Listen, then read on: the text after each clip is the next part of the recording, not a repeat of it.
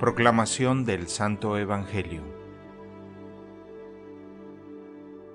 El que viene de lo alto está por encima de todos. El que es de la tierra pertenece a la tierra y habla de la tierra. El que vino del cielo da testimonio de lo que ha visto y oído, pero nadie recibe su testimonio.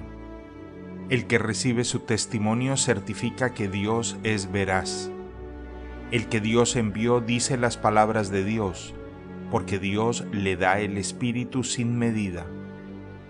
El Padre ama al Hijo y ha puesto todo en sus manos. El que cree en el Hijo tiene vida eterna.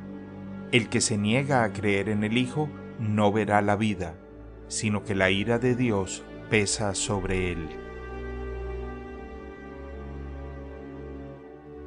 Palabra del Señor.